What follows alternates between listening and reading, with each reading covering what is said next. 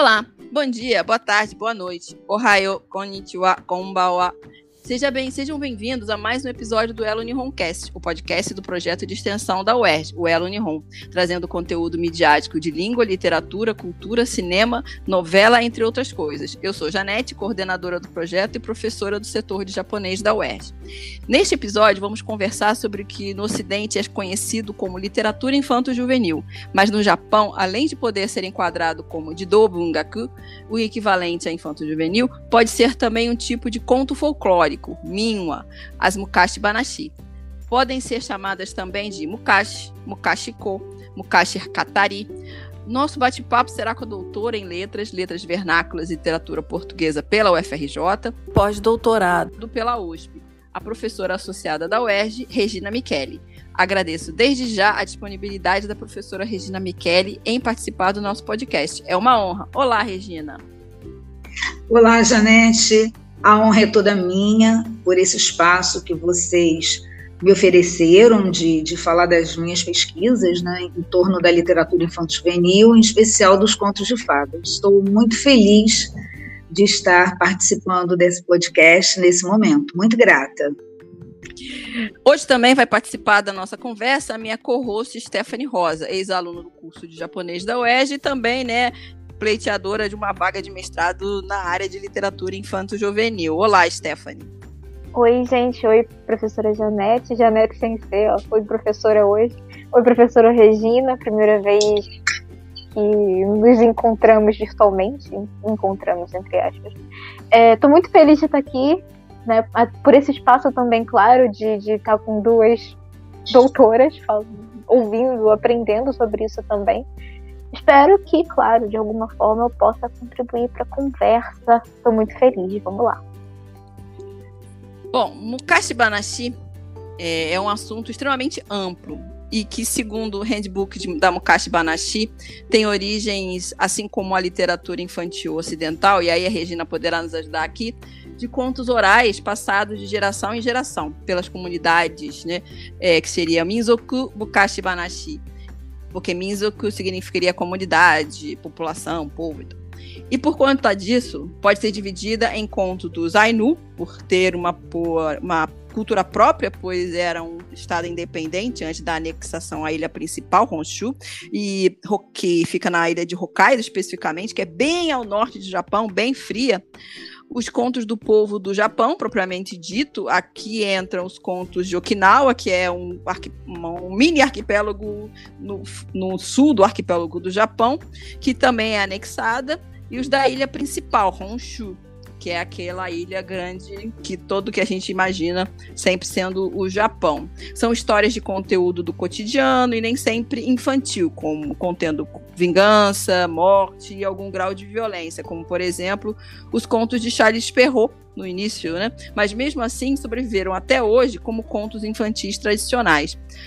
É, como os contos de Perrault podem ser comparadas com as Mukashi Banashi nesse aspecto de sabedoria popular ou contos folclóricos de transmissão oral, Regina? O que você pode nos dizer sobre isso? Janete, a comparação entre os contos de fadas e o Mukashi Banashi é muito pertinente.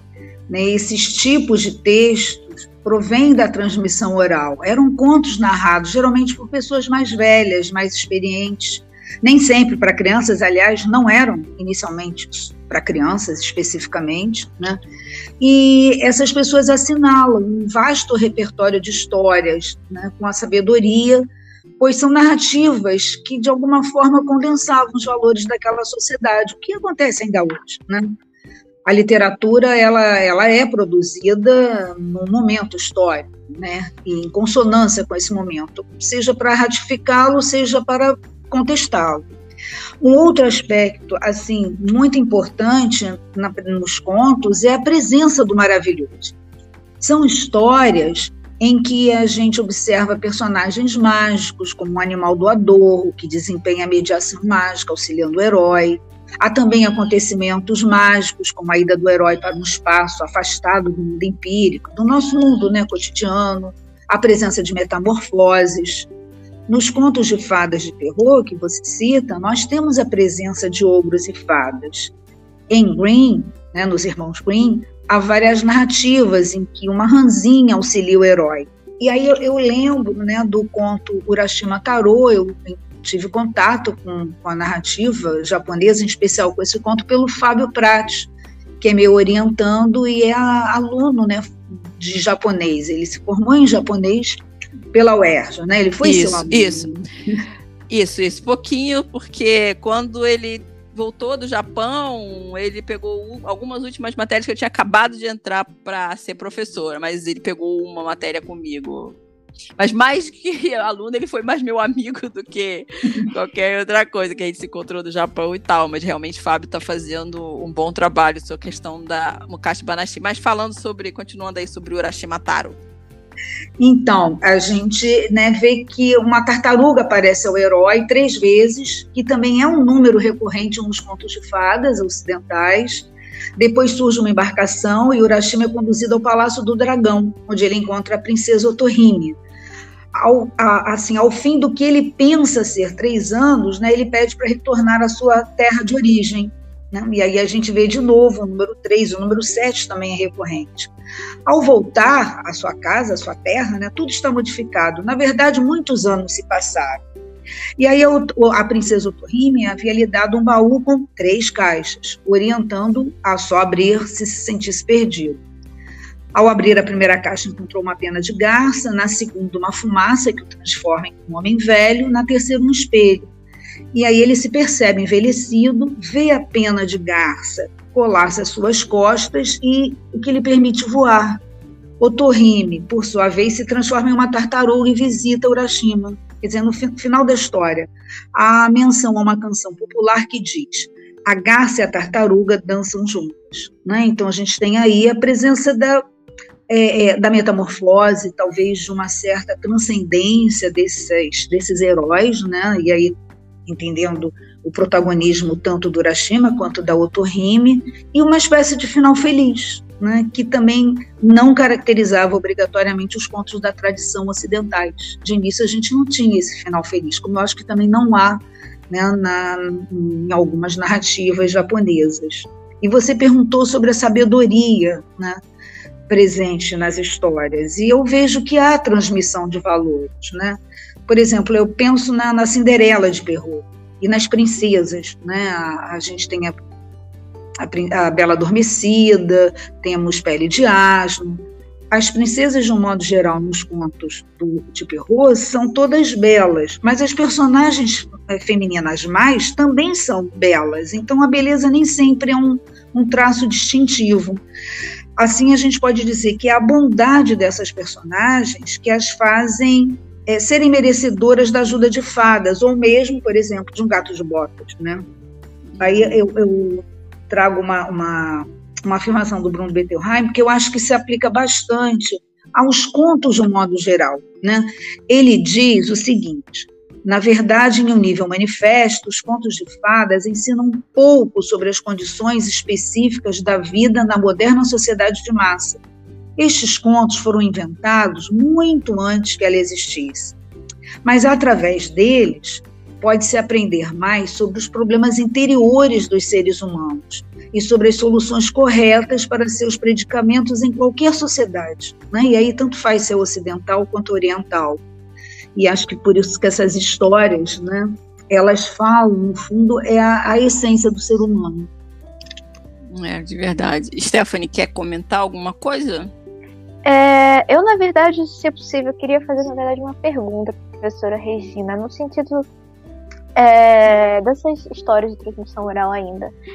É, basicamente, as Mukashi Banashi, elas podem ser caracterizadas assim, né, de modo geral, por elementos, no caso do Japão, a gente consegue encontrar elementos da cultura japonesa, né, mitológicos, tem Oni, e também é, do pensamento japonês. Então diz muito sobre o, o, pensamento japonês, essas histórias antigas japonesas. E aí, é, a minha pergunta é: as histórias, os contos de fada que, que vamos colocar assim, eu como brasileira, que eu conheço Cinderela, é, Pinóquio, não sei, Barba Azul, esses contos de fada nunca tiveram, para mim, particularmente, uma identidade nacional, né?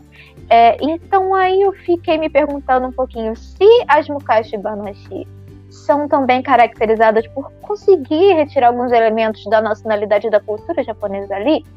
É possível encontrar isso nas, nas nos contos de fadas que vieram para a gente através do terror que a gente tem hoje? Isso, esse elemento nacional foi místicos, né, de certos países, França, Alemanha, foi retirado é, é, conforme o tempo. Talvez caiba até em outra pergunta, mas se puder é, falar um pouco desse aspecto? Assim, na verdade, Stephanie, se nós pensarmos, né, os contos de Perrault são do século XVII. Eles fazem menção àquela sociedade, àquela realidade, né? Nós temos ali a figura de, de reinos, rei, rainha, princesas, né? Nós também temos a aldeia, com personagens pobres, como o gato de botas, o pequeno polegar, a fome, né, o que leva no pequeno polegar a mãe a abandonar os filhos, né, a mãe e o pai abandonarem, os lenhadores abandonarem os filhos na floresta, é a fome. Uhum. Né? Então, em, essas histórias, elas se ligam diretamente a um momento que, de, de, produção. E aí eu estou me referindo ao momento em que o Perrault registrou essas histórias na corte né, francesa, do Rei Sol, é, eram histórias contadas nos salões das preciosas, né? Então a gente, é, é, o momento de produção é, é, francês, não é brasileiro. Agora essas histórias acabam sofrendo uma certa adaptação. Lobato adaptou antes dele Figueiredo Pimentel e aí Figueiredo Pimentel tenta dar um colorido brasileiro elas, eu, eu, diria que elas são mais um patrimônio da humanidade. Elas acho que já foram, inclusive, declaradas patrimônio da humanidade. São histórias que, que estão no nosso imaginário, né? Até por conta, acredito, da divulgação que o Walt Disney fez, né? Hoje o pessoal pensa na Cinderela muito mais a Cinderela do, da Disney, né, do que a Cinderela de Perrault. Uhum. Não sei se... É verdade. É, Acho que essa questão do áudio, um fator da, da animação ajuda bastante, assim como também o próprio Miyazaki também. Né? Se bem que ele não pega nada muito, digamos, literal. Você tem, você vê em Pônio influência do Urashima Taro, você vê outra, outra, várias influências dele nos, pelos filmes, mas nada literal. Talvez o mais literal talvez tenha sido Pônio mesmo que tem uma influência bem bem marcada de Urashima Taro. E falando em Urashima Taro, engraçado que essa versão que você contou da pena de garça e do espelho é, é uma das, porque a que eu conheço, que eu escuto mais, é aqui só da, da caixinha, que ela deu a caixinha que continha todos os anos que ele viveu no mar, porque a tartaruga é a que, é que vive mais, né? Que a tartaruga pode viver até mais de 100 anos. E como ele veio e voltou na tartaruga e tal, e aí tem essa representação da própria Otorrime virando tartaruga para poder compensar os anos, é, quando ele abriu a caixinha, todos os anos que, tinha, que ele tinha vivido no mar apareceram e ele ficou sozinho e morreu. Eu tenho uma, uma eu já li versão assim, assim como a do Hagoromono também tem duas ou três versões que deu origem ao festival Tanabata. Então é interessante como com o passar dos anos, ou até mesmo dependendo de qual, de qual editora que vai estar, dependendo do tempo, você tem algumas versões, ou dependendo para quem você conta também, você tem diferentes versões e diferentes simbologismos. Né, que aí tem a ver com a tartaruga que o ajudou, e aí juntou todos aqueles anos dentro da caixinha, e depois ele não tinha mais. Tem uma simbologia de que ele não, ele não pertencia mais àquele tempo, e aí tudo que ele, a mãe dele tinha morrido, ele tinha perdido a casa, então ele não tinha mais nada para ele no, no, onde ele de onde ele tinha saído. Então ele pegou todos aqueles anos que ele tinha ficado e, e faleceu. Também tem outra simbologia aí. E é, nesse livro que eu tenho sobre Mukashi Banashi, que eu estava até conversando com a Stephanie, antigamente lendas durante muito tempo, lendas e as Mukashi Banashi, exatamente porque eram contos folclóricos do dia a dia contados pela tradição oral, era, era tudo junto. Lendas e Mukashi Banashi, esses contos do povo, da comunidade, eram juntos. Então, a lenda, a lenda do coelho da lua, por exemplo, é, era tudo. Isso, esses contos que têm elementos fantásticos, era junto com outro que eram contos da comunidade que tentavam ter essa esse pé na realidade, como se fosse ah um, ah, um tio meu pescou um grande peixe, aí no, no, no, no ah, existia um velhinho que morava do lado de um outro velhinho, e aí. Mas sempre tem essa coisa dos presentes mágicos também. É, que eles recebem, mas não tem essa coisa do herói. O Castibanachi depois que meio que separou das lendas, depois da Segunda Grande Guerra, eh, eles passaram a ter mais um elemento de cotidiano é, do que propriamente algum elemento de her heróico, como Cinderela e, e similares. Então depois a gente vai falar isso mais para frente.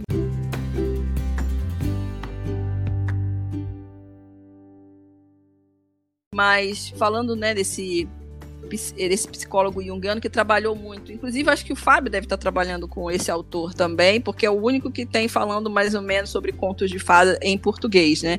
Que é o que ele é muito famoso no Japão, chamado Hawaii, Hawaii, Hayao Kawai. É porque eu tenho que falar Hayao Miyazaki, mas é Hayao Kawai. é, não, porque o Hayao para mim sempre é Miyazaki, né? Aí trocar o Hayao é complicado. Automático. É, é automático. Então, mas é engraçado que eu leio muito Hayao Kawai. é porque ele tem um livro em inglês chamado Myths, Myths Dreams and Fairy Tales. É, mitos, hum. sonhos e contos de fada.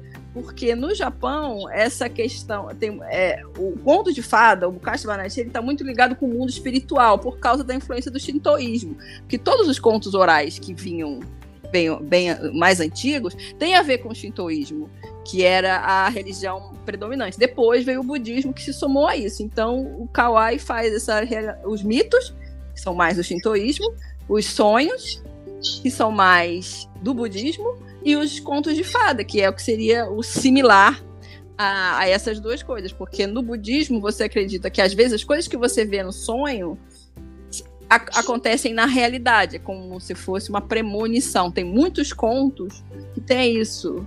Tem muitos monges que aparecem, ou representações budistas que aparecem nos contos. Mas eu uso muito Kawai exatamente porque ele, trabalha, ele é psicólogo junguiano, uma coisa que é rara no Japão, né? Você trabalhar com essa coisa do subconsciente. E, e ele trabalhou com esse livro que é o único que está traduzido em português. É a grande base para quem trabalha com conto de fada japonês é, para quem não lê japonês, né? Então, é, que seria traduzido para português a psique japonesa e grandes temas dos contos de fadas japoneses. Ele é muito respeitado no que, diz respeito ao estudo de quanto as Mukashi Banashi falam sobre a sociedade japonesa. Tanto que em março de 2011, na cidade de Tóquio, foi realizado um simpósio intitulado O Discurso Social Japonês de Hayao Kawai, exatamente em torno dessa obra mas que em japonês chamava-se mais literalmente Histórias de Antigamente e a Alma Japonesa. Ou tem gente que traduz como a psique japonesa, né? Argumenta-se que, embora possamos encontrar similaridades entre algumas histórias entre os contos japoneses e os ocidentais, os contos japoneses seriam mais básicos, simples e elementares que os ocidentais e quando digo ocidentais, eu falo especificamente dos europeus, como Charles Perrault e Hans Christian Andersen, por exemplo. E mesmo Levi-Strauss advoga que há uma matriz universal para os mitos e histórias. Associaria, se associaria essa matriz universal ao fato de que hoje chamamos contos infantis eram talvez uma pedagogia de mundo, que é um tema de pesquisa que eu estou trabalhando agora com Hayao Miyazaki, acha que desde os tempos de Perrault os contos se fizeram mais complexos no Ocidente para que os japoneses considerassem os seus mais elementares, ou seja, os contos de fadas, essa coisa do maravilhoso, que tem sempre é, alguma trama complicada para o herói ter que resolver, afastou isso da simplicidade dos contos japoneses, que nem necessariamente tem alguém para ser salvo, ou ter alguém para ter o, pé, o famoso périplo do herói. O que, que você acha? O que você pode me dizer disso, Regina? Vamos lá, Janete, deixa eu só fazer um comentário. O Fábio está trabalhando com esse livro, sim. Né? Eu, particularmente, gosto muito da questão dos arquétipos né, junguianos, então acredito que seja um, um livro que dê bastante sustentação né, a pesquisa ainda mais, como você mesmo né, realçou, estar em língua portuguesa, né, o que facilita bastante. Então vamos lá. É, de um modo geral, assim, ah, você falou também dos contos né, maravilhosos, muito misturado com lendas, com, até com fábulas. Isso acontece nas recolhas portuguesas. Há, há, há muitas, hum. e aí são hum. recolhas mesmo, né? em que os primeiros contos são sobre animais, alguns essa ideia um pouco que você fala né, de, de origem. Interessante. É, a gente tem isso em, aqui no Brasil, talvez com Silvio Romero, mas em Portugal, eu de imediato eu lembro do Adolfo Coelho, com Sigliere Pedroso também um pouco. Né? Hum. Mas vamos lá, vamos ver se eu dou conta de responder a sua pergunta. Não, mas assim, o que, que você enxerga. Aí não precisa também. é só dentro da sua experiência, aquilo que você já pesquisou, daquilo que você tem aí em mente sobre essas duas coisas. É, eu, de fato, eu vejo, sabe, mais proximidade, porque esses contos ocidentais, inicialmente coletados da oralidade, eles trazem a marca da simplicidade, isso é atestado pela crítica. Né? E, e vejo que esse, nesse sentido nós temos uma grande aproximação entre as produções orientais e ocidentais. O, eu cito o, o Bruno Bettelheim, que é, é, é, é uma linha da psicanálise, né, mas ele é um grande estudioso do tema e ele é referência, ele assinala como características dos contos de fadas a simplicidade da, das situações descritas a clara distinção entre o bem e o mal, a facilidade de identificação do herói, né, e aí eu tomo o herói como protagonista da história, e o desenlace final da, da, da, da narrativa, né?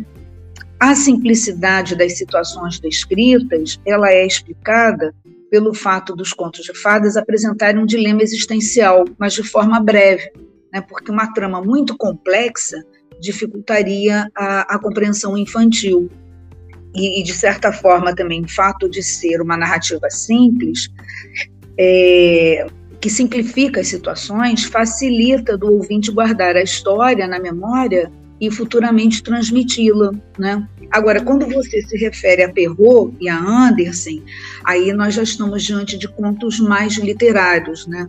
Perrault não, não pode ser compreendido como um coletor de histórias, pois ele imprimiu um estilo literário às narrativas, que se tornaram mais bem desenvolvidas. E Andersen é considerado um dos fundadores da literatura infantil. Ele recolheu, sim, histórias oriundas da oralidade, mas ele criou personagens que se imortalizaram, né, como o Patinho Feio, a Pequena Sereia, Soldadinho de Chumbo e a Bailarina, então, até a professora Nelly Novas Coelho é quem diz que Anderson representa uma fronteira, uma passagem. Foi autor que transmitiu a memória dos textos arcaicos, mas também inventou novos textos. Né? E você fala de Levi-Strauss, é, Janete, concordo inteiramente com você. Eu lembro o trabalho do Vladimir Proper, que de certa forma também atesta essa matriz universal para mitos e histórias, né, por meio do, do estudo que ele faz de motivos e funções das personagens, que constituem variantes dos contos maravilhosos do ponto de vista morfológico. Não vou aqui me alongar, mas a gente tem a ideia de que, é, é, na verdade, essas invariantes elas se ligam a questões inerentes à existência humana. Né? O conto rompe com uma situação de equilíbrio, o herói precisa se movimentar em busca do que ele deseja ou de que ele precisa cumprir, afasta-se do conforto e da segurança da casa, lança-se à viagem, né, o que, de certa forma, é necessário. A gente precisa enfrentar o mundo, né, enfrentar as dificuldades. Vem a viagem, né? A mediação mágica, que mostra que, apesar dessa busca de autonomia, né, de, de amadurecimento, é, isso não prescinde da ajuda do outro. Então, a gente tem a mediação auxiliar mágica, né? e ao final geralmente ocorre a conquista dos objetivos. Assim eu concordo que os contos, né, o que você propõe, né, eles falam de vivências humanas, configurando-se, a meu ver, né, essa pedagogia de mundo a que, a que você se refere. Eu acredito, Janete, que a comparação melhor talvez fosse com os contos dos irmãos Grimm, cuja matriz hum. é a recolha da oralidade, né? E aí essa pode ser mais frutífera essa aproximação dos contos japoneses, pela, não só pela simplicidade dos núcleos narrativos, mas por conta da existência das lendas.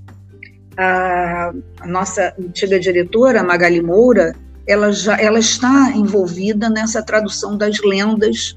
Ela já publicou livros sobre isso e eu sei que ela está trabalhando com as lendas dos irmãos Grimm. Agora isso precisa de uma pesquisa né? Um cuidador.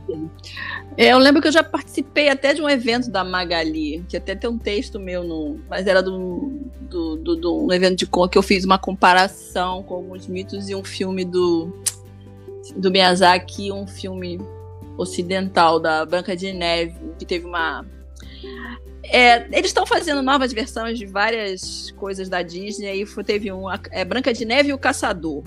Hum. Aí eu hum. fiz um paralelo 10 que falaram que era parecido com Miyazaki, aí eu fui fazer algumas, alguns paralelos com os filmes do. Alguns símbolos, algumas simbologias que eram iguais.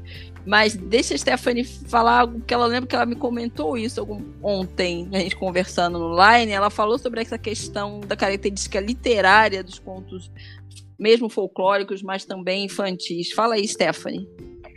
Não, basicamente, é o que, que dá o caráter literário Mukashi Banashi em tese são essas, por exemplo, o Momotaro, né? A professora Regina deve também ter ouvido com o Fábio, conhecido a história do Momotaro.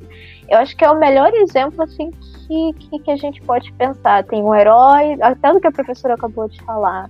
Um herói, ele sai para uma aventura, cumprir uma missão, tem lá os amigos, o macaco, o pássaro, eu não lembro mais o que. Fazão, ele fazão, fazão. Um fazão. É, um fazão, não é um pássaro qualquer, é um fazão. Um fazão. é um cachorro, um macaco e um fazão, não é um fazão. E aí não, ele sai pra sua missão. Não, não, não? é o cachorro, né? Um porco? É um cachorro. Bom, aí eu já não sei se é um cachorro sangue. É, sei. porque eu acho que tem até similaridade com aquela lenda do Caminho para o Oeste não, é, porque também é muito parecido, né? Se você for pensar, Momotaro tem aquela coisa, ele reúne três animais e o, a lenda, a, a, a ida pro oeste também, mas eu acho que é um porco. Da Tom e Masquedo. Eu não. É, mas, bom, vamos ver, entre um porco e um cachorro. bom, e todas as versões que eu li eram cachorro, um lobo, não sei. É, não sei, pode Mas... ser que eu esteja confundindo com a Corrida para o Oeste, porque eu sou fanática por essa história. Mas, Mas continua. É, é uma história fixa, né? A gente tem aquela história, uma estrutura fixa, uma estrutura básica. É, e além de Momotaro, ontem eu estava lendo alguns pontos interessantes da questão, até que a Janete Sensei estava conversando comigo pouco antes da gente começar a gravação, sobre essa questão de uma, de uma matriz universal nas, histórias vindas da oralidade. Eu não consegui não consegui lembrar de nenhuma versão que eu saiba, né, da versão ocidental, mas tem uma Mukashi Banashi que é Tsuru no Ungaeshi, que seria o, o, a retribuição do, do, do Tsuru. Como é que é Tsuru em é português? Tsuru, é, é, é, é a, re, a, a, o agradecimento do Grow ou da Garça. Isso, isso. E daí nessa história, né, basicamente um vovô, a história básica, um vovô, ele salva, eu acho que era uma garça, uma garça, cabe esse é Grow. Uma, é, eu falo é garça, mas é Grow. É Grow, mas é, é da família das garças. E é eu quero pedir desculpa, é realmente é um cachorro. É um cachorro. É uma, eu confundi com a, a ida pro oeste mesmo, a jornada pro oeste. Dominação. Não, não acontece. Eu não sei se é garça, grow, mas. Não, é um grow, mas grow é da família das garças. Porque se você fala é, o, a gratidão do grow, ninguém vai entender em português. É, pois é. Então é uma questão de pois é. tradução, é. né? Vou falar garça então. Vou falar garça. E aí esse vovô, ele ajuda a garça e a garça e ele volta para casa. Aí certo dia, numa chuva, é, ele, ele, ele e a esposa recebem uma bela moça que e abrigam a moça da chuva, da tempestade, e aí a moça é, é, quando passa a tempestade, ela fala: ah, eu vou ficar naquele quarto, não espiem no quarto, e eu vou fazer um negócio, basicamente. Eu vou costurar um negócio bonito. E aí não olhem, não podem olhar de jeito nenhum. Aí tá, ela vai, faz um negócio, um tecido lindo, aí fala para eles venderem, é um sucesso, todo mundo ama. E aí eles voltam e ela, ah, vou fazer mais, vou precisar de mais linha. Aí o, o, vovô fica curioso, ele vai e olha. Aí viu que era o Grow, que era a garça. Olha, agora eu tô com o Grow na cabeça. Que era a garça que ele tinha salvo naquele dia da armadilha. E aí a garça vê que ele espia e ele viu que, que a garça estava tirando as próprias penas para fazer esse tecido. E aí no momento que ela percebe, essa moça barra garça percebe que estava sendo olhada, ela volta a ser garça e vai, vai embora triste. Meio que isso, né?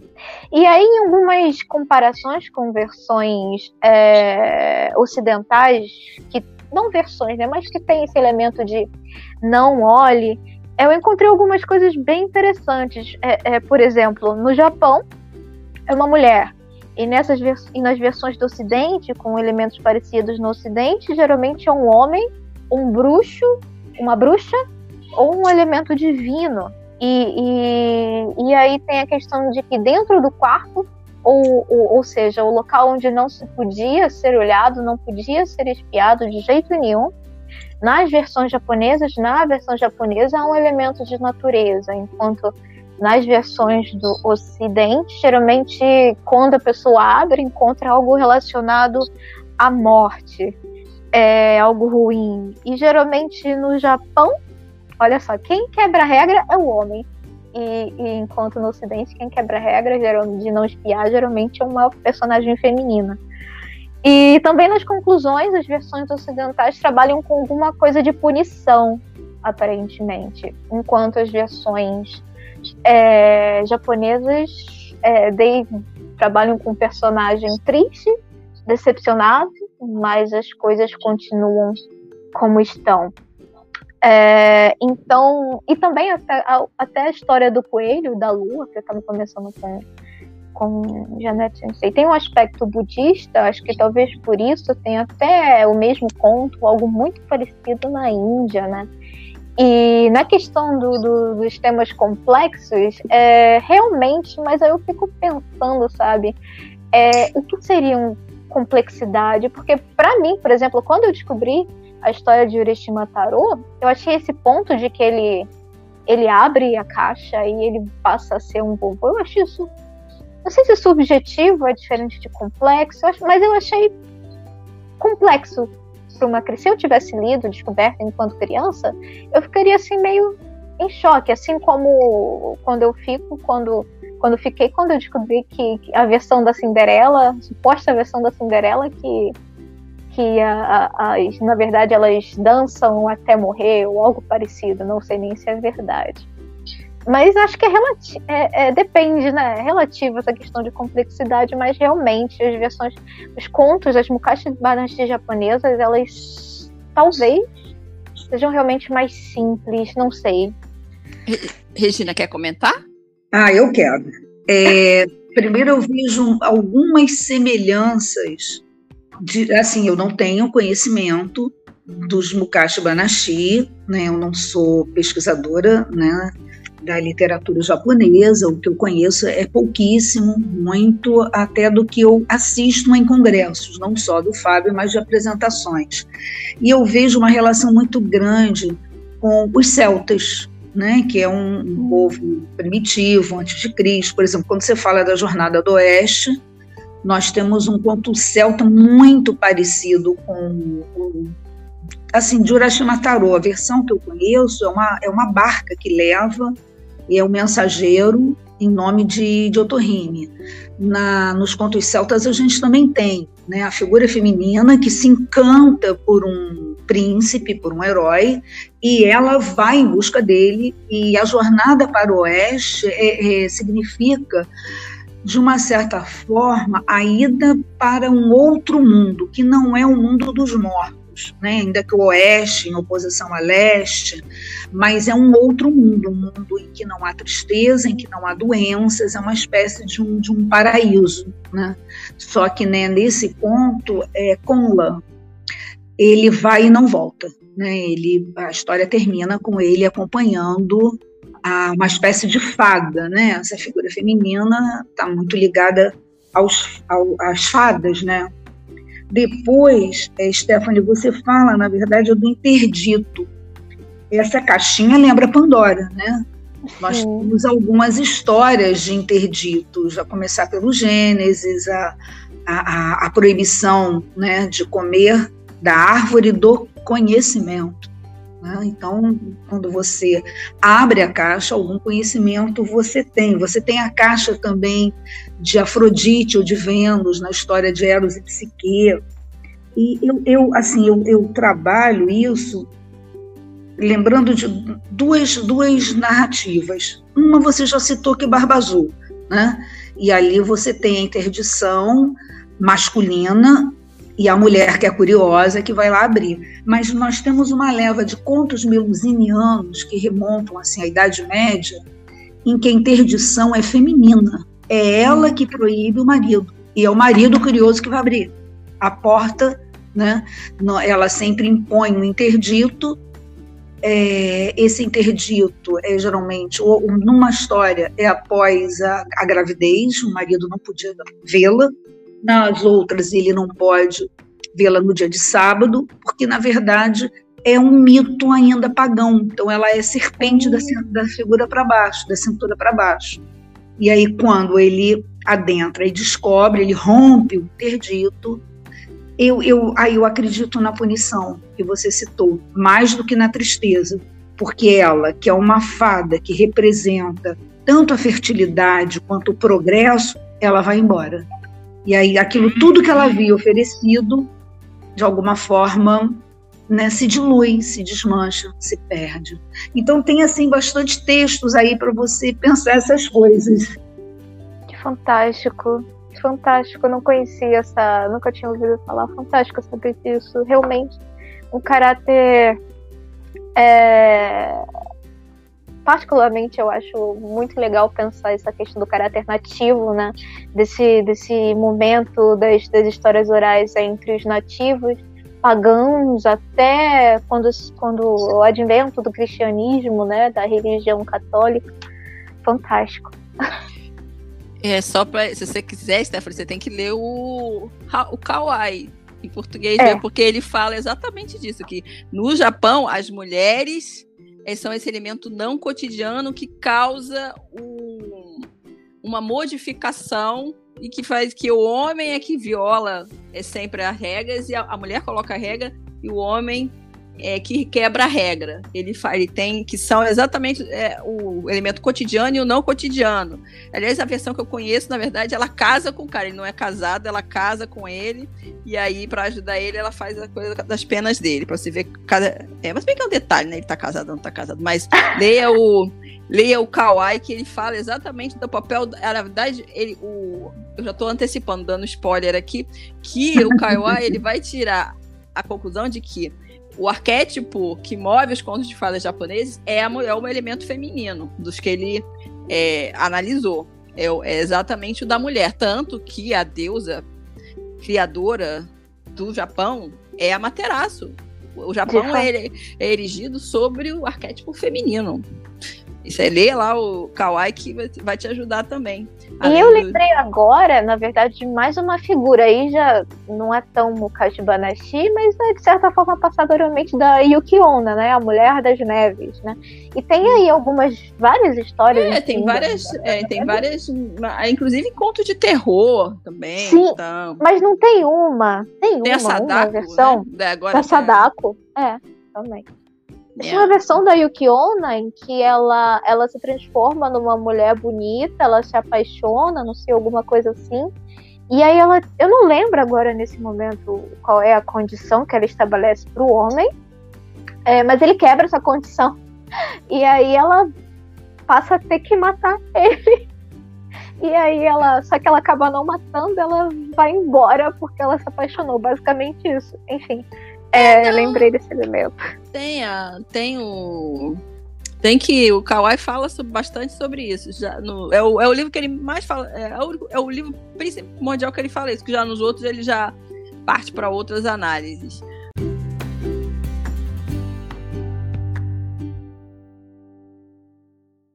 Mas essa questão de, né, as Mukati Banashi serem mais simples, eu lembro que ontem eu estava lendo um, uma Mukati Banashi chamada Chofuku Yama no Yamamba. Porque Yamamba é um dos espíritos. Espíritos não, um dos monstros da, do, das lendas japonesas. Que é uma coisa simples. A Yamamba teve um filho, aí ela pediu pro pessoal da vila fazer moti, mas só que ninguém queria levar o moti, todo mundo com medo. É, porque todo mundo achava que ia ser atacado, ia ser comido pela Yamamba. Aí chamaram uma velhinha que era a mais antiga do, da vila para que, que, que ela conhecia o caminho para ela levar lá o moti. Aí ela foi guiando os caras que estavam levando o moti, que era pesado, era um moti grande, que a Yamamba é grande. Aí, aí do que o vento começou a soprar mais forte, parecia que a Yamamba ia aparecer, os caras fugiram. Aí ficou só a senhorinha a bater na casa da Yamamba. Olha só, é, vem pegar o moti que é muito pesado, eu não consigo, a gente trouxe para você. Aí ela pegou, pediu o filho que tinha nascido, mas aí tinha nascido, mas filho de Yamamba já anda e faz tudo, não é, não, não é recém-nascido como os humanos. Aí ela foi, a criança foi lá, ela pegou o moti, aí a velhinha fez o caldo lá pro moti, ajudou ela a Yamamba e tal, aí fez amizade, aí foi aí ah, eu tenho que ir embora e tal, aí a Yamamba ainda deu um presente para ela que era um tecido que, por mais que ela dividisse com os elementos do povo, ainda continuava do mesmo tamanho, era um, era um tecido mágico. Então, era uma. Eu acho que quando fala em simplicidade da Mukashi Banashi, é meio isso. É, tem um outro uhum. também que é um, um, uma touca que o velhinho ganha porque ele ajuda uma raposa que estava com a perninha ruim é, de pegar um, um fruto. Aí ele dá, ajuda a raposinha, aí depois a mãe da raposinha vai dar para ele esse, esse essa touca e por causa dessa touca ele consegue ajudar uma a filha de um de um, de um comerciante e tal. Então acho que quando fala de simplicidade da, dos contos das Mukashi Banashi tem muito disso, porque é, normalmente você ajuda alguém e depois você recebe um presente e esse presente acaba ajudando ou formando alguma coisa. Então, é essa pedagogia para o mundo, né? Porque elas podem variar de ensinamento de bondade, como esse da raposinha e da Yamamba, ou como a história da cegonha, é, tem cegonha também, tem que falar que gasta, mas também tem cegonha. O Grow também chamam de cegonha. Tsurunongaeshi, né? Que volta é. para ajudar o seu salvador, né? Que ela, o cara salva e ela volta para né, dar até as próprias penas para fazer tecido. Do chapéu para a estátua do monge, que é caça no Dizô, porque o senhorzinho vai vender coisas na cidade, no meio do inverno. Aí ele passa por uma série de Dizô, que são estátuas de Buda protetores de criança. Aí ele vai e bota lá um chapéuzinho né, que estava muito frio na estátua. Aí depois, quando ele volta, ele tá passando frio, não tem muito o que comer, aí os, os budazinhos, os Buda não, os, os Jizô, né, vão na casa dele e levam comida à noite. Aí depois eles somem e tal. Então também é essa coisa de bondade. É, uhum. E as lições de vida, como a princesa Kaguya, né, que ensina que tudo tem um preço. Os pais da Kaguya ganham muito dinheiro, mas depois ela tem que ir embora para a Lua. E ou o percurso do herói, como Momotaro e Quintaro, que são tradicionais.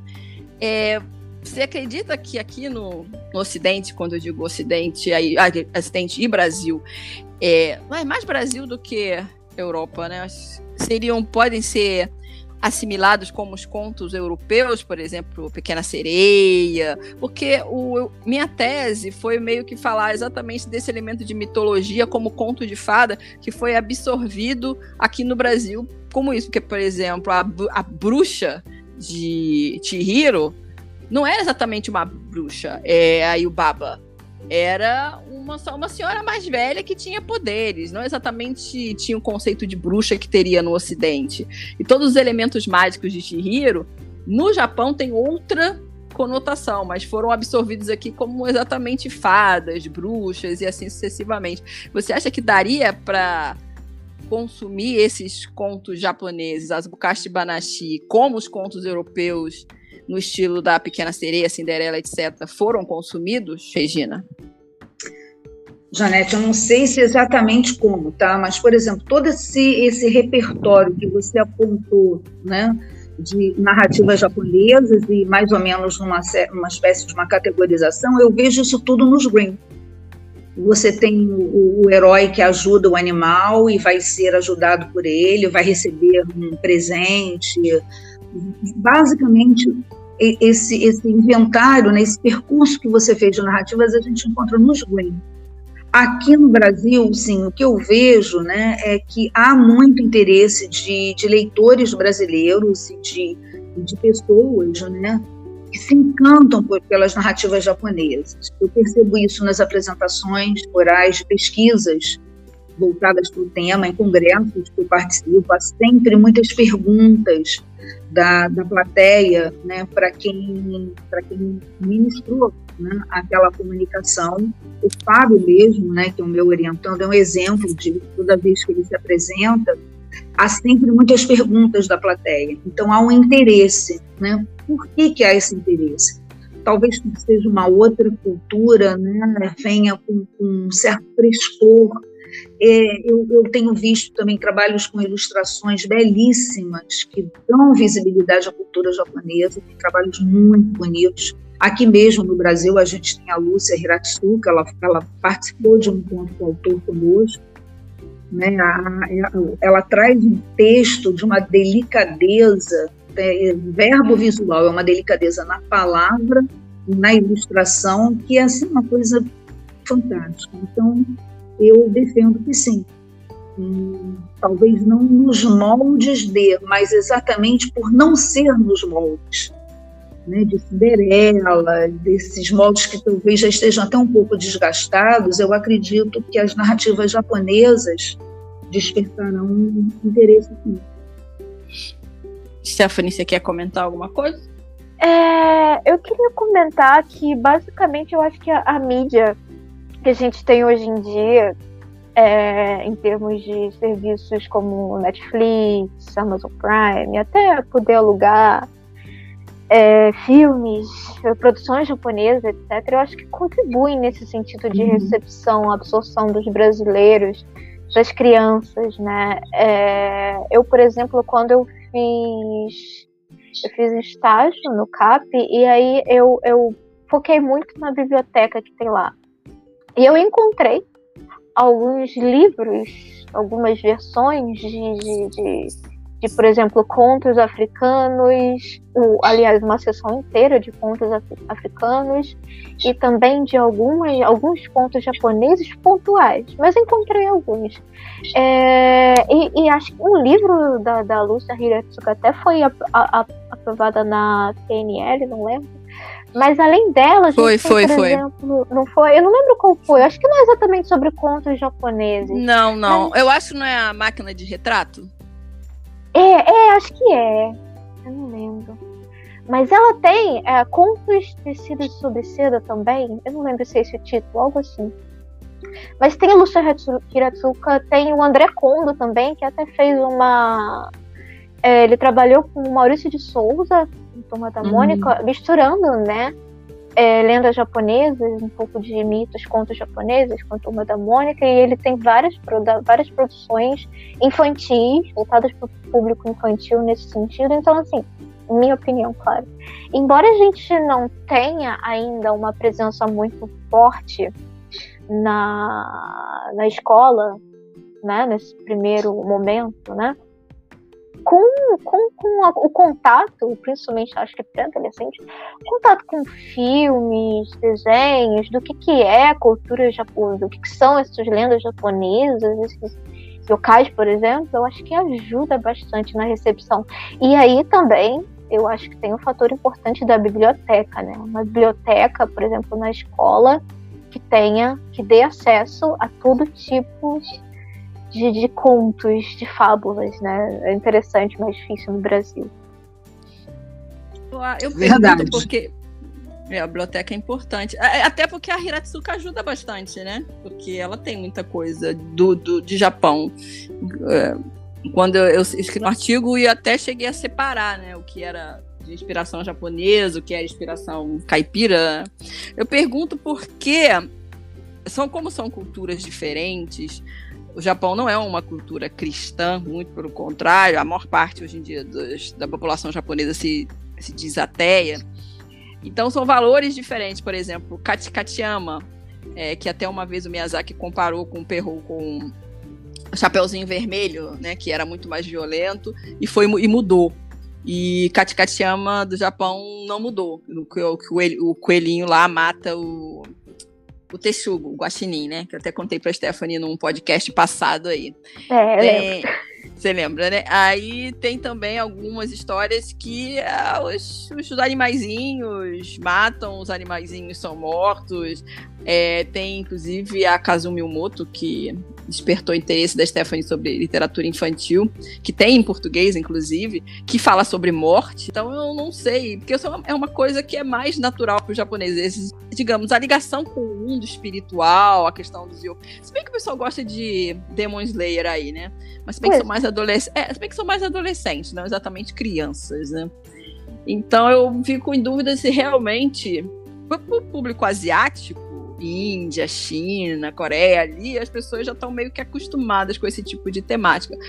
A minha dúvida seria se é, aqui no Brasil a gente teria, fora desses contos mais clássicos, as outras Mukashi Marashi mais, digamos, que tem uma veia cultural não cristã, seria tão bem aceito. Mas é pode problemático, ser. né? É, essas de especial acho que são um pouco problemáticas, ainda mais considerando, talvez, é. a onda de famílias conservadoras, né? É, não sei o que a Regina acha, se a questão Gente, da cultura. Acho mais complicado, por incrível que pareça, a aceitação é, de uma cultura africana em que a questão ah, religiosa está muito presente. Já para é. nós aqui, é, você tem, né, a gente tem um budismo que é bastante, eu mesmo conheço várias, tenho, tenho amigos budistas, mas não, assim, de modo geral, não, não ameaça como a cultura africana, a religião africana ameaça né, aqueles que seguem mais o, o cristianismo, a intolerância ah. religiosa está muito grande. Realmente. É de fato, de fato. E os contos infantis japoneses, eu não, eu, eu eles, para mim, eles me, eu, assim, volto a dizer, não tenho conhecimento de causa, né? Mas eles me parecem muito mais próximos dos contos de fadas, que também tinham uma origem pagã, né? Quando você fala dessa desse arquétipo feminino da criação do Japão, são as fadas aqui no Ocidente, é a civilização celta e aí é claro que a gente tem um apagamento dessa figura feminina, principalmente né, pelo cristianismo, que, porque o cristianismo não é nem pela figura de Cristo, não é isso, mas porque o cristianismo acabou se desenvolvendo dentro do Império Romano, né, essencialmente patriarcal e machista. Então, essa cultura apaga né, as figuras femininas que a gente é, tem e vem de uma herança celta. Então, assim, eu, eu percebo nos contos japoneses é muito menos marcas religiosas e mais marcas talvez arquetípicas, mais gerais. Então, não percebo dificuldade de aceitação, não. Mas é, é uma impressão. É, é, mas a questão é que também a, a cultura africana né, carrega, já carrega na, na sua origem um preconceito, desde a, eram, viemos escravos, Sim. Né? Então é. aí já, realmente já é uma coisa que já está entranhada na sociedade. Se bem que tem uhum. várias. Atualmente tem várias é, iniciativas, né? Tanto na animação, já vi vários. Não vários, mas alguns é, artistas fazendo animações sobre é, a mitologia africana, contos africanos e tal. Uhum. Engraçado que no Japão, recentemente até eu fiz um podcast com isso com um amigo meu que participou da, da consultoria do mangá. No, no Japão tem um mangá sobre capoeira, né? E fala sobre exatamente sobre os deuses africanos, né? Tem desenhos lindíssimos, ilustrações lindíssimas sobre a história de como os, os africanos vieram para o Brasil e tal. É bem interessante. Não que tenha assim, nossa, uma popularidade enorme, porque também é muito diferente para o japonês, mas de certa forma é interessante que você tenha essa produção no Japão e aqui a gente seja tão preconceituoso com uma coisa que, é, que é, faz parte da nossa cultura e da, da constituição da sociedade, né?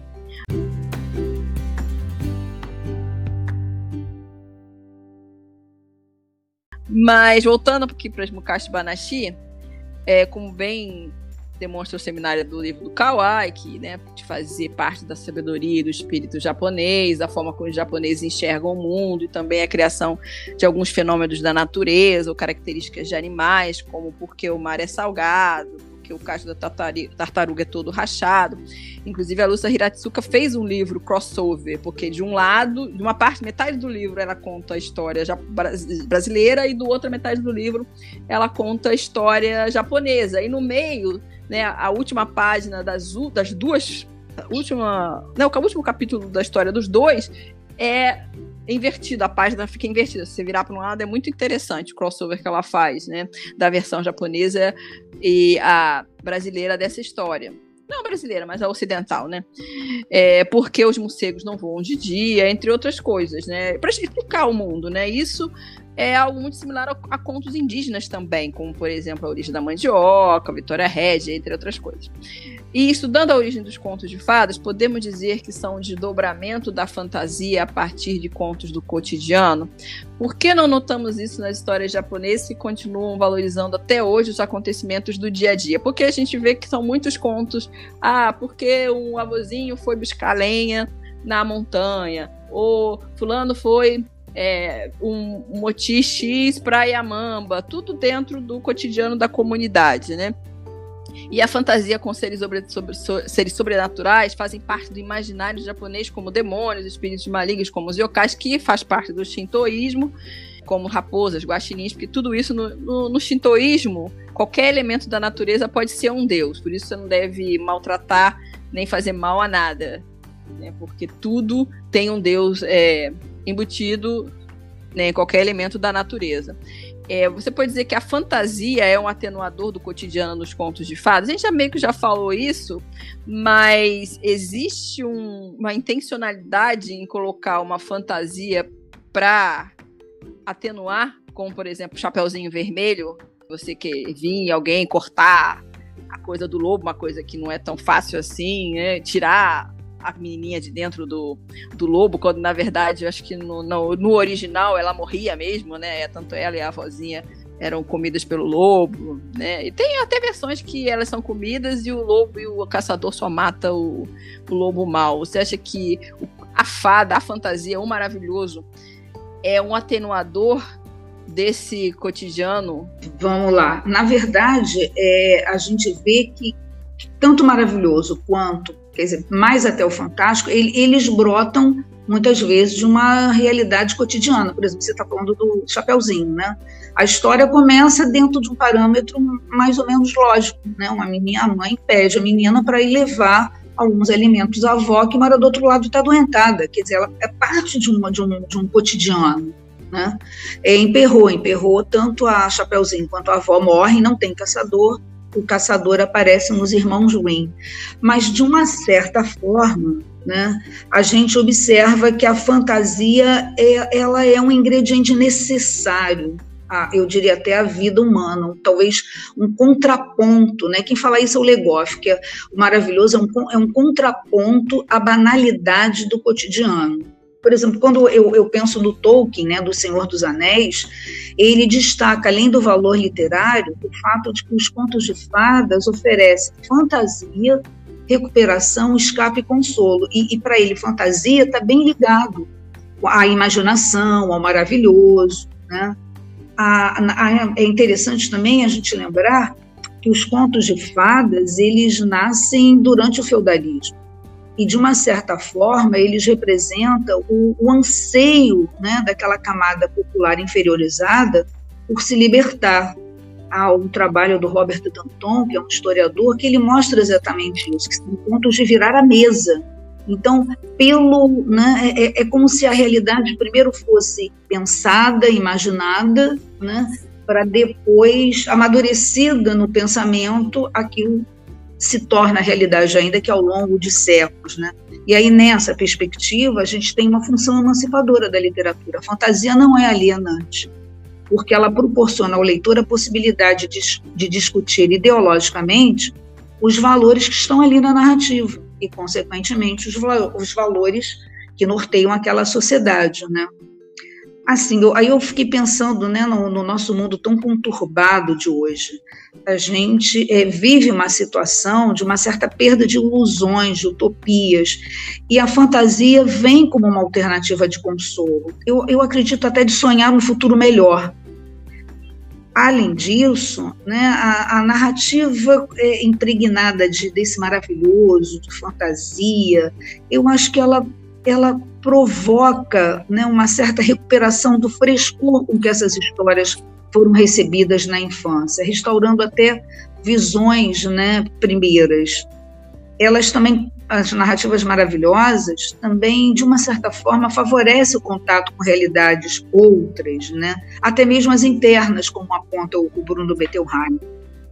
Assim, diante da crise, né, porque passa o mundo de hoje, talvez a, a, narrativa fantástica, impregnada de fantasia, seja uma resposta estética, né? e é um veio bastante acionado por escritores e pesquisadores contemporâneos. Eu diria que é um alento. Sem fantasia é não difícil, dá. não dá. Não dá. Eu não sei se você já ouviu falar de um filme, de um filme não, de um livro chamado Fairy Tales and the Art of Subversion do Jack Zipes. Ah, eu gosto muito do Zipes. É, então, acho que tem muito disso também, né? Os contos de fado também não são só coisinhas. A, a, fantasia também pode ser uma arte subversiva no sentido de querer de te motivar sim, sim. a sonhar melhor, uma, procurar uma outra utopia além da que você está vivendo. Stephanie, é queria falar alguma coisa? Oi, fala. É uma resistência. É uma resistência. Stephanie, queria falar alguma coisa?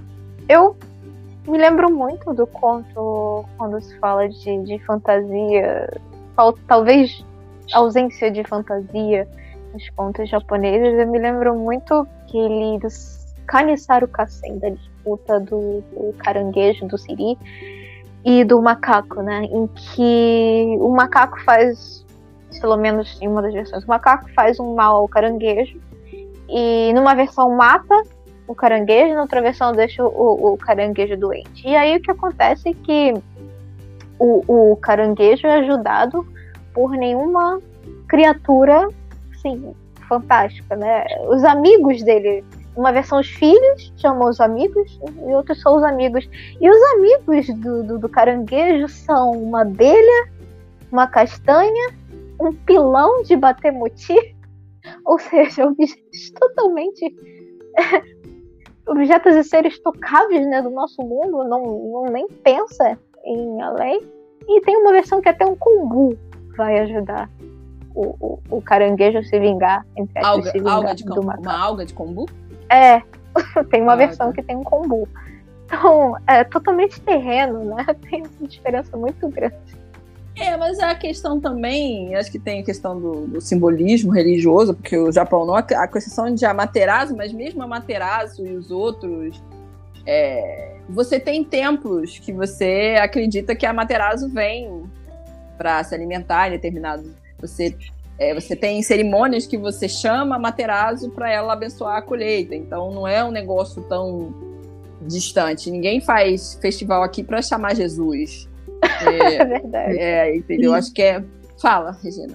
E tem outra coisa, quando você começa mostrando que o caranguejo fala, nós já estamos no território do maravilhoso. É verdade. É. A questão é que o, o, o maravilhoso, a fantasia no Japão, ela se, ela se mostra no anime, mais no animismo. Né? Uhum. Que, embora seja um, uma coisa do shintoísmo, quando ela passa para a literatura, ela vira fantasia. Né? Uhum. Então, São as então, nossas fábulas. É, então a, a, questão é que a fantasia japonesa é diferente. Tanto que o uhum. filme de terror no Japão é, um, é uma das correntes mais admiradas aí em termos de cinema, de todo, é o coreano e o, e o japonês, porque a fantasia japonesa está dentro desse mundo espiritual, não são demônios no sentido de inferno e céu, mas sim uhum.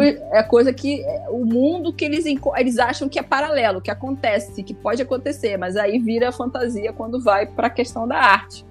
Né? Então, é a questão, acho que a fantasia, o maravilhoso é diferente. A questão são parâmetros culturais diferentes, mas talvez uhum. seja a mesma coisa. Até um pilão é, ganha vida, né? O que é mais. É animismo, né? É. Na verdade, é, a gente tem. Eu, eu vejo assim, há uma certa semelhança na diferença. Né? É, são é culturas, é são concepções, né? A gente tem uma diferença básica, mas há proximidades.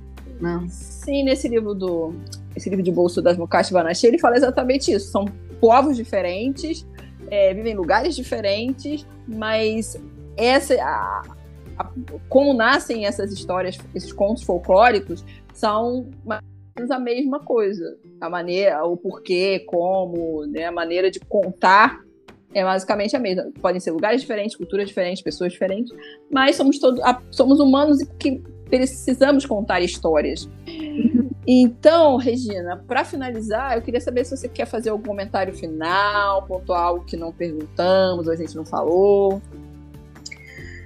apenas talvez lembrar aos que nos ouvirão que, que leiam, né? que procurem a literatura não só como entretenimento, mas como um bálsamo, como um bálsamo, como uma aprendizagem de vida, eu acho que ler livros de literatura faz toda a diferença na nossa vida, porque nós temos a oportunidade de vestir outras peles, de viajar por outros universos, sejam eles brasileiros, japoneses, alemães, né, pensando nos Green, franceses, italianos, não importa. Né?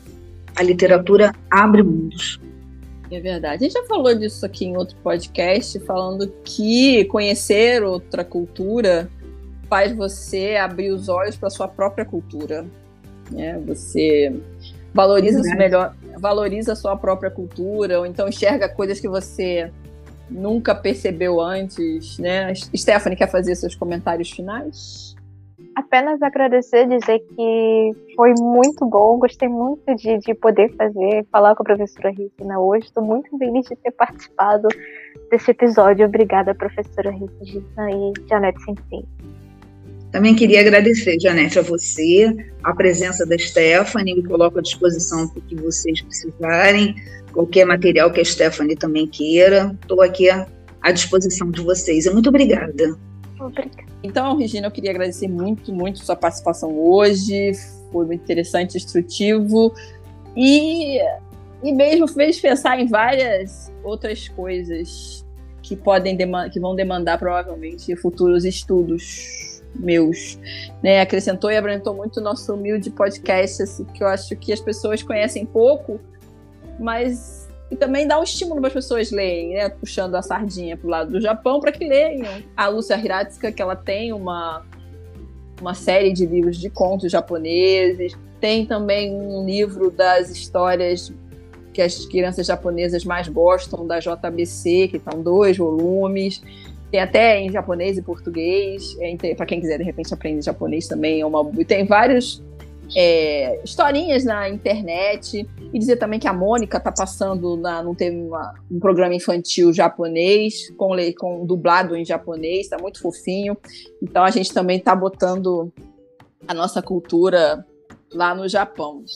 Então, agradecer muito a participação de todos e esperamos estar aqui num outro, num futuro, talvez com o Fábio, já com a, com a dissertação defendida, vai saber, né? Falando mais sobre o assunto. Muito obrigada a todos. Por hoje é só. Ijode Wari Mata.